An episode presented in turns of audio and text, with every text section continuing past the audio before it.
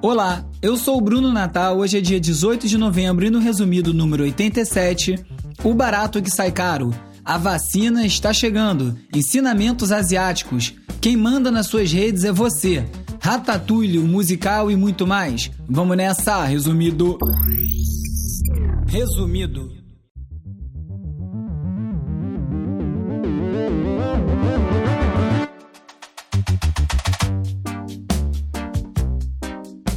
Olá, resumista! Bem-vindos a esse podcast que conecta as notícias e artigos mais relevantes da semana no universo da cultura digital e explica como a tecnologia impacta as nossas vidas. Vamos falar do que aconteceu nesses últimos dias, que foi bastante coisa.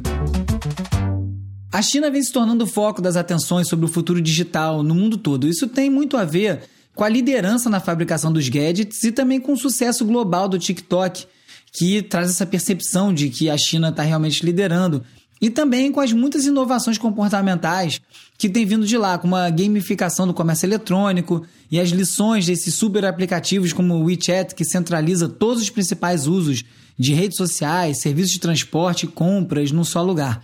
Só que a China é a China e nem tudo que funciona por lá funciona no resto do mundo. O sucesso dos aplicativos de comida por lá tem muito mais a ver com as muitas megalópolis com densidade populacional alta e também, claro, com as condições de trabalho questionáveis que possibilitam isso tudo. Seja como for, até pelo volume de pessoas na região, a Ásia aponta sempre alguns caminhos e inovações. Voltando ao caso recente de maior sucesso da China, após muitas ameaças feitas pelo Trump, o TikTok segue operando nos Estados Unidos. Se a coisa toda já parecia blá blá blá eleitoreiro e desinformação desde o início, foi ficando cada vez mais óbvio quando até a própria ByteDance, que é a dona do aplicativo, cobrou do governo americano uma resposta sobre como proceder. Alguns dias depois, o governo oficializou que não iria tentar mais banir o TikTok e o motivo principal teve a ver com uma ação que foi movida por três influenciadores americanos bem grandes nessa rede social. Que piada isso tudo, né? Pensar no tempo que se gastou debatendo a viabilidade desse banimento, as repercussões, as muitas matérias, a quantidade de candidatos a comprar a empresa, uma energia que podia ter sido usada para algo bem mais produtivo e útil. O TikTok, essa overdose de vídeos divertidos, esconde a abordagem fortemente nacionalista da China, tanto do governo quanto da própria população. As meninas do fenômeno do K-pop Blackpink tomou uma dura online depois de postarem fotos agarrando um filhote de panda num zoológico na Coreia do Sul durante as gravações de um reality show sobre a banda. Os chineses ficaram revoltados por conta da fragilidade do panda, de por estar em extinção e todas essas questões. Já os garotos do BTS, que é uma outra banda de K-pop, perderam o patrocínio da Samsung e da Fila depois que essas empresas tentaram se distanciar da banda para evitar atrito com o governo chinês. Depois que o líder da banda reconheceu o sofrimento mútuo de americanos e coreanos durante uma cerimônia relacionada à Guerra da Coreia, e esqueceu de, de reconhecer o sacrifício dos chineses que lutaram pela Coreia do Norte. A Samsung tirou a edição especial de um telefone em parceria com o BTS do site deles na China. A Fila apagou todos os posts relacionados a BTS da página deles no Weibo que é um gigante de mídia social da China, onde não custa lembrar, não tem Facebook, Twitter e YouTube, são todos eles bloqueados. A young Bangladeshi activist has won the International Children's Peace Prize for his work in combating cyberbullying in southwestern Bangladesh. Em Bangladesh, um adolescente de 17 anos chamado Sadat Rahman ganhou um prêmio por ter desenvolvido um aplicativo que ajuda crianças a denunciar confidencialmente o bullying digital. A ideia veio depois que o Sadat ouviu a história de uma menina de 15 anos que se matou por conta de abusos dos colegas. 1.800 crianças do distrito onde ele mora já usam o app, 300 crianças já receberam apoio através do app e 8 pessoas já foram presas, incluindo aí dois adultos. Um bom uso da tecnologia, né? Um dos principais ganchos para fisgar usuários em redes sociais, principalmente os que fazem uso profissional, seja ganhando dinheiro diretamente ou cavando visibilidade, é a frequência das postagens. Existe uma crença sem muito fundamento comprovado, na verdade uma suposição, né, como quase tudo relacionado a algoritmos dessas redes, de que se você parar de postar, os seus posts começam a desempenhar pior. Para alcançar mais gente, você tem que postar sem parar, sempre, sem descanso. Até para um podcast, como resumido, isso é uma questão. Como é que eu vou fazer para tirar férias do programa sem eu sumir do seu feed? Eu tenho que preparar um conteúdo pré-gravado para poder ser publicado enquanto eu estiver de férias? A Apple Podcast vai entender que eu estou descansando ou eu vou perder o primeiro lugar duramente conquistado? Aliás, se você ainda não fez isso, dá cinco estrelinhas, segue e deixa uma resenha por lá que ajuda demais. E se você não escuta no Apple Podcast, segue resumido na plataforma que você estiver ouvindo agora. De acordo com o um artigo no Medium, a frequência tem menos a ver com as decisões do algoritmo e muito mais a ver com um hábito. Quanto mais uma pessoa vê o que você publica, menos ela tem que pensar sobre quem você é ou por que, ela te segue. E eu acho que o mesmo vale para podcast. O que me preocupa quando eu penso em férias é em você, ouvinte, perder o hábito de ouvir. E a pandemia já deu uma banda tão boa nos meus números de audiência, porque muita gente gosta de ouvir podcast no trânsito, aliás, nos meus não, nos de todo mundo, que tem que tomar cuidado com essa coisa. E já deu para perceber que eu vou tirar férias, né? Tô planejando umas férias. Então você faz o seguinte: para a gente não depender dessas plataformas te avisarem dos novos episódios, entra para a lista de transmissão do resumido no WhatsApp, no Telegram e eu mesmo te aviso sempre que eu publicar um episódio novo. É só mandar um oi para 2197 969 5848. Caraca, essa semana eu arrebentei na costura desses avisos institucionais no roteiro. Fala aí. Ficou quase imperceptível, era só não ter falado isso agora. Mas como eu já falei, eu vou aproveitar então para convidar você para contribuir no catarse.me barra resumido. E assim você ajuda o programa a se manter comercialmente viável. Seguindo no assunto do Instagram, uma reportagem da Mel Magazine diz que a geração Z julga quem não arquiva post antigo no Instagram. Fechar o acesso a essas fotos antigas, além de ser um cuidado digital e de exposição, também seria uma forma de driblar os algoritmos e você mesmo decidir o que vai exibir para quem. Que era como a internet devia ser, né? Mas tudo bem.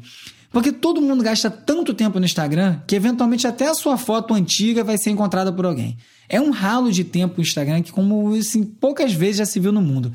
A Wired publicou um artigo em que eles falam que, especialmente durante a pandemia, ficar scrollando sem parar raramente vai te levar para um lugar leve. E sim vai te levar para umas tocas do coelho infinitas sobre coronavírus, eleições, fraude até você ficar tão cansado, tão ansioso que você não vai nem conseguir dormir. É o que eles chamam de doom scrolling, né? É, scrolling do apocalipse. Um hábito que, ao mesmo tempo, não adia o apocalipse e também te exaure a um ponto de você não estar tá nem preparado mentalmente caso esse apocalipse chegue. A professora Alyssa Richardson, autora de um livro sobre a experiência negra com smartphones e o jornalismo de protesto, identifica também um componente racial nesse doom scrolling. Para ela, enquanto os brancos navegando indefinidamente acaba gerando contato com outras realidades e abre a cabeça, para os negros acaba sendo muito mais cansativo porque o normal é ser confrontado com uma realidade que eles já vivenciam diariamente e que por isso então eles acabam não ficando tanto tempo colado na tela porque já vem coisa ruim quando fica tanto tempo assim. Então o recado é muito simples. Para estar bem informado, não é necessário você ser soterrado por tragédia. Como tudo na vida, o que importa é o equilíbrio. E não custa lembrar, o feed não acaba, você não vai zerar o Instagram, o Twitter, o Facebook ou o YouTube. E só para provar justo o contrário de tudo que eu acabei de falar, o New York Times publicou um perfil com Hassan Picker, que é um usuário do Twitch que ficou gigante, exatamente porque ele faz transmissões que duram cerca de 11 horas todo dia. Ele se destacou muito durante as eleições americanas e hoje é o perfil mais assistido do Twitch. Vai entender. Aconteceu outra vez. Um serviço que era gratuito, depois que alcança um número considerável de usuários, faz uma curva e começa a cobrar. Não entenda mal, ele ainda é de graça. A única diferença é que a versão gratuita é tão limitada que a única solução é pagar. O serviço da vez que fez isso é o Google Fotos, que acabou de anunciar que a partir de junho de 2021 vai ter um limite para armazenar fotos em alta qualidade, que antes era infinito. Você pagava só para subir na qualidade completa sendo que a qualidade alta já é mais que suficiente para fazer uma foto bem grande. Muito legal para quem, como eu, já subiu mais de 100 GB de foto por lá e, obviamente, vai ter que pagar para seguir usando o serviço. Porque migrar para a próxima opção grátis, e ela vai vir, alguém vai inventar o próximo aplicativo grátis, não vai ser nem prático, nem vai fazer sentido, porque no futuro essa nova opção também vai cobrar ou vai falir ou vai fechar, o que vai dar ainda mais trabalho para migrar. Na verdade, eu já pago o Google One para ter mais armazenamento no Google Fotos e no Gmail, e é muito bom. O Google Fotos é muito bom também. Então vai fazer pouca diferença para mim pessoalmente, mas é lógico que esse não é o ponto. O ponto é esse tipo de cambalhota continuar sendo possível e a gente sempre cair. Bom, eu ao menos sempre caio em alguma, quase sempre. O mais curioso dessa mudança do Google Fotos é que o Google nem precisaria cobrar para fazer dinheiro com esse armazenamento, justamente porque eles já faturam com isso. O Google faturou mais de 11 bilhões de dólares no último quarto, justamente usando essa base de fotos para treinar as inteligências artificiais dele próprio. É cruel que eles venham cobrar por isso bem agora. Devia estar tá distribuindo lucros para os usuários, né? nem que fosse na forma de um serviço gratuito. E sem falar que foi justamente essa oferta grátis do Google que ajudou a enterrar várias startups de foto bacana, como Everpix, Alum e vários outros. E por melhor que o Google Fotos seja, a gente nunca vai saber se esses outros produtos poderiam ter sido ainda melhores. E a mesma coisa que vale para o Uber e as empresas de entrega de comida. O sucesso de só uma empresa ingessa o mercado inteiro. E diversidade é chave para tudo. Falando aí nos gigantes da tecnologia exercendo seu poder para dominar o mercado, o Spotify comprou mais uma empresa relacionada ao mercado de podcast. Dessa vez é a Megaphone, que é dedicada à inserção de anúncios automatizados em conteúdo de áudio. Só eu acho que o dinheiro desses anúncios ainda vai chegar nos criadores? Mas é isso, a gente comprou facilidade, tanto eu como criador, quanto você como público. Eu poderia levar o resumido para um ambiente próprio, poderia cobrar pelo conteúdo, ficar com 100% da receita, mas aí ia chegar em tanta gente? É tão fácil para todo mundo, criadores, ouvintes, simplesmente clicar onde a gente já clica, né? O mais curioso é que bastaria uma mudança de comportamento para tirar o poder desse gigante. Eles só existem por conta dos usuários. Uma hora essa roda gira, não é possível. É um alinhamento de forças totalmente invertido. This is my submission to the Ratatouille musical. This is a song for Remy's dad. Enquanto os robôs movidos à inteligência artificial estão fazendo parte da equipe de venda de imóveis nos Estados Unidos, mesmo que o vendedor ainda precise finalizar o negócio, no TikTok, a geração Z já está usando talentos bem humanos para gerar virais. Um dos aspectos mais legais do TikTok é a funcionalidade de samplear os conteúdos que já foram publicados para você criar novas obras. Você pode reinterpretar um áudio, pode dublar um vídeo, pode fazer participação coletiva. E foi justamente isso que aconteceu depois que um usuário postou uma ideia: um musical sobre a animação Ratatouille da Pixar. É da Pixar, né? Acho que é. Ela criou um trecho a capela, né, o que seria um trecho a capela de uma música falando sobre o ratinho cozinheiro do filme, o Remy, e postou. Logo depois, um outro usuário resolveu compor uma música, um outro resolveu fazer o coral, enquanto os dançarinos começaram a elaborar uma coreografia, uma figurinista fez uma sugestão de roupa. A empolgação cresceu e aí os outros TikToks começaram a fazer teste para os papéis, enviando as interpretações. E aí apareceu uma turma cantando pra caramba. É tudo uma grande bobeira, ninguém vai querer ver um musical do Ratatouille, ou vai, também não sei. Mas o mais legal é ver esse formato colaborativo que é suco de internet purinho, funcionando tão bem e tão rápido. E é por isso que o TikTok faz tanto sucesso, porque como ferramenta ele possibilita isso tudo de uma maneira muito prática. Muita coisa boa vai sair desse tipo de interação no futuro, e não é só na área do meme, do entretenimento, é uma mudança comportamental importante. Virtualdo, o candidato a vereador número 91971 do Rio Grande do Sul, não teve um voto sequer, mas ele chamou muita atenção às vésperas das eleições desse ano. Ele foi um candidato fictício criado pela rede RBS TV de Porto Alegre para mostrar como é fácil vender popularidade nas redes sociais, vender e comprar, né? Um personagem inventado para denunciar esquemas irregulares usados por maus políticos que buscam se eleger na base da trapaça. A história do Vitualdo, contada pelo Fantástico, é um retrato, né, um santinho, na verdade, de como é fluido, para não dizer outra coisa, o sucesso no Facebook e em outras plataformas. O Virtualdo começou com um rosto criado a partir de uma sobreposição de várias imagens de banco de imagem. Depois a equipe da RBS criou um perfil no Facebook e foi comprar popularidade. Comprar like, comprar seguidor, comprar comentário. Logo, eles encontraram uma empresa especializada em fazer páginas para candidatos que se ofereceu para vender essas coisas e, se quiser, também vendia dislike para adversário. E na sequência começou a surgir comentários elogiosos, comprados também, e uma outra empresa aconselhando umas postagens pré-elaboradas com histórias fictícias sobre o candidato, como, por exemplo, a superação depois de um acidente de trabalho. Tudo mentira. E assim foi crescendo Virtualdo até ele ter a página banida pelo Facebook por violação de conduta. Mas o recado foi dado. Os robôs já estão aí e é muito fácil criar um personagem online supostamente de sucesso. Às vezes a gente segue uns aí que são de carne e osso e são bem falsos também, né? O G1 também fez uma matéria sobre a indústria do áudio dos reis do Zap, com os principais nomes que estão sendo disputados por marcas para criar mensagens que viralizam por conta do personagem e acabam levando o conteúdo a reboque. Você pode nem saber, mas quando encaminha uma piada, pode estar, na verdade, distribuindo uma propaganda. Com as plataformas acordando para todas essas questões, quer dizer, acordando não, né? Reconhecendo que elas precisam combater discurso de ódio, discurso extremista, vários conservadores radicais nos Estados Unidos estão migrando para plataformas como a Parler, Rumble, Newsmax. E aí novas bolhas estão sendo criadas e talvez seja até mais difícil monitorar depois, já que menos vozes dissonantes vão estar por ali para ver o que está sendo falado. Thank you for calling Donald J. Trump Election War Room. Please hold for the next available. Trump National War Room. How we feel. Donald Trump.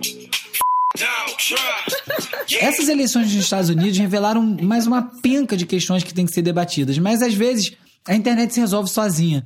Depois que a equipe do Trump disponibilizou um número para receber denúncias de supostas fraudes na votação, um grupo de opositores organizou uma série de trotes trolando os atendentes com as histórias mais tapafúrdias, ou às vezes só cantando música mesmo. Depois que isso viralizou, praticamente inutilizou o serviço, quem ficou incapaz de dar conta do volume de zoeira. Dá até para dizer que o serviço foi um sucesso no fim das contas. Numa semana com muitas boas notícias sobre as vacinas contra o Covid, a Pfizer e a Moderna anunciaram na mesma semana que as vacinas deles têm resultados muito acima da média, com 80% e 95% de eficácia, respectivamente, de acordo com os testes. Vacina com essa eficácia seria capaz de pôr um fim à pandemia.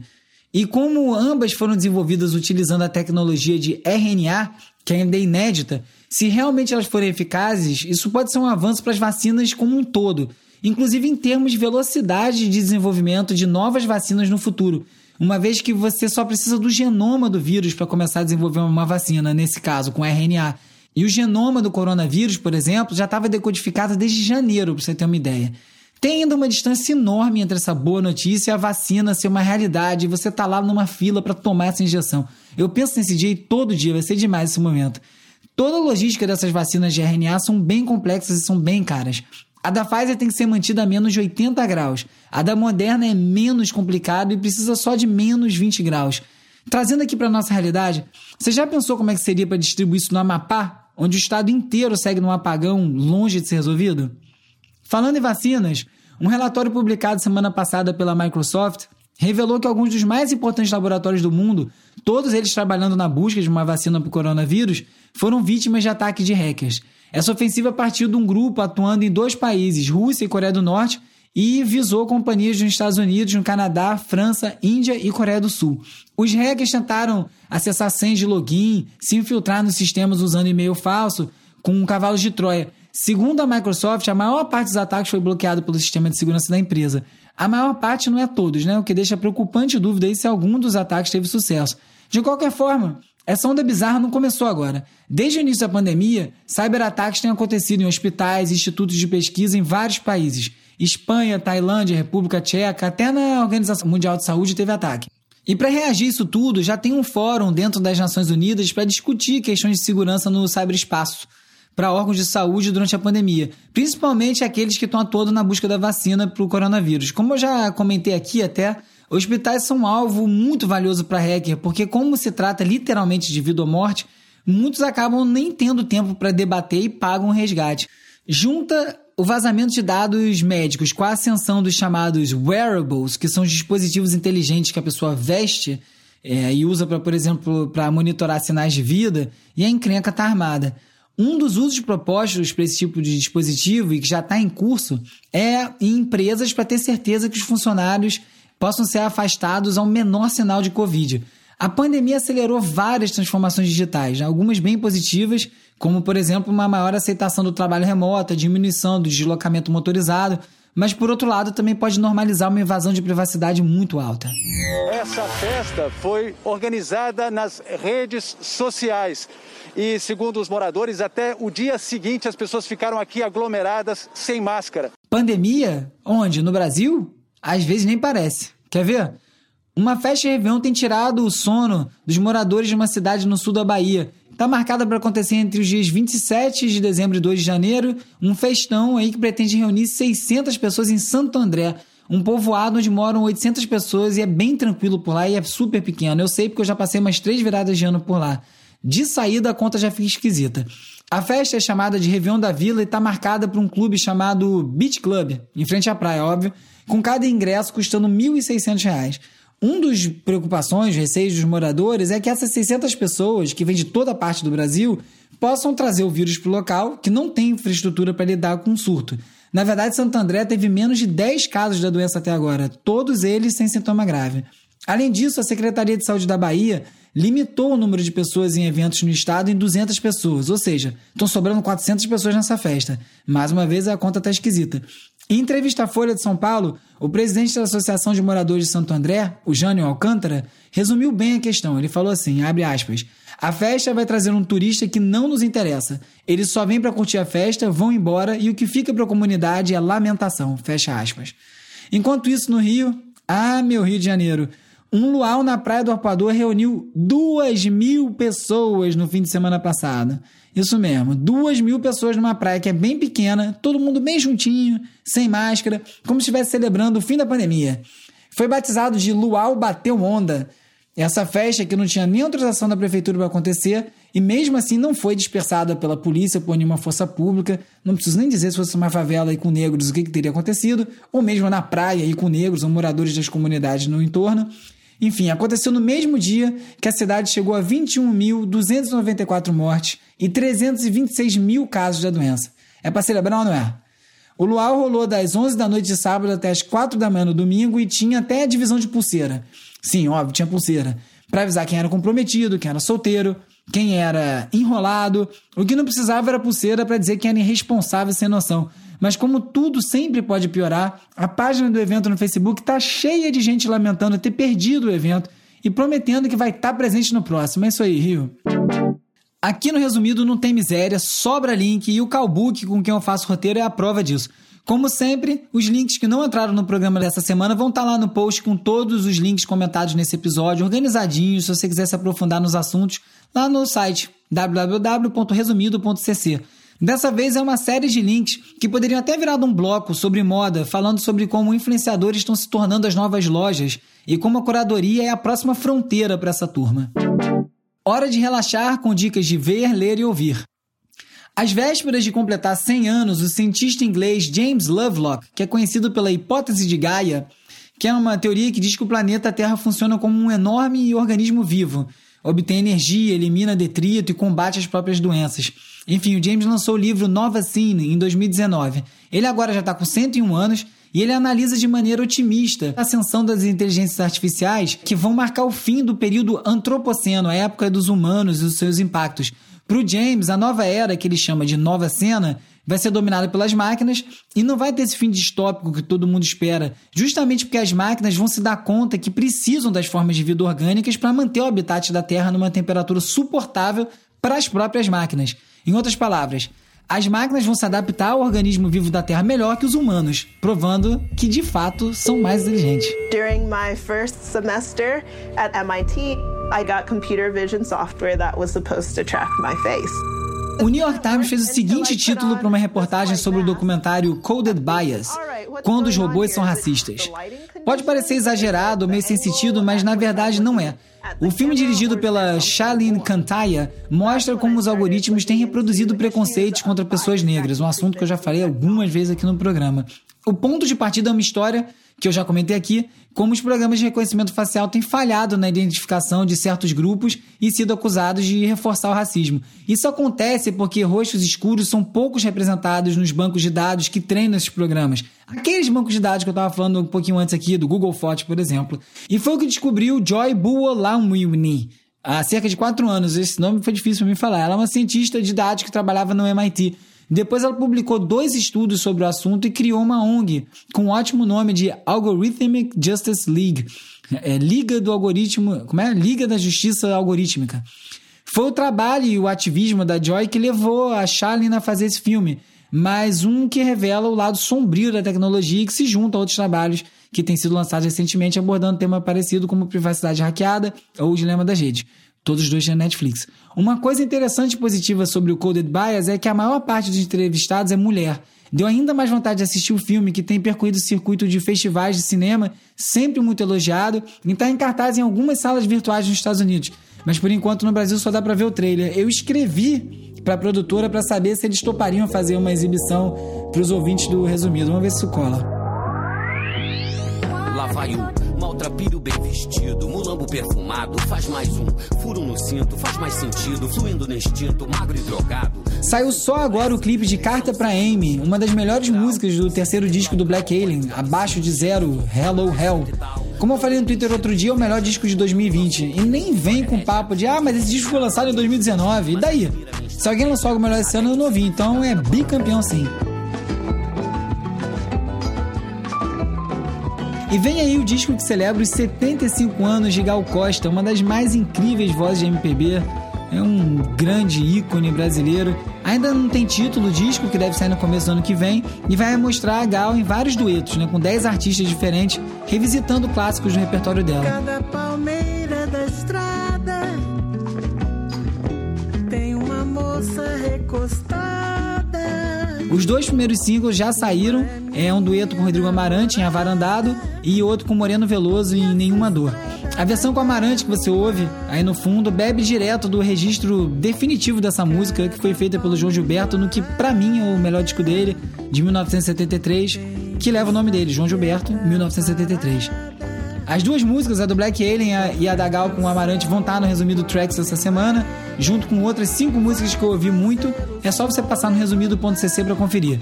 Sobe o som, Hugo Rocha, nosso técnico do som estelar.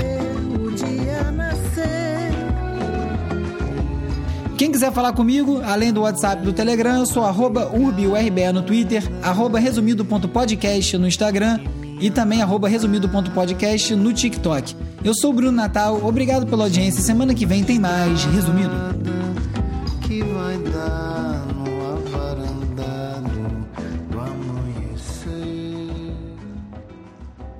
Resumido.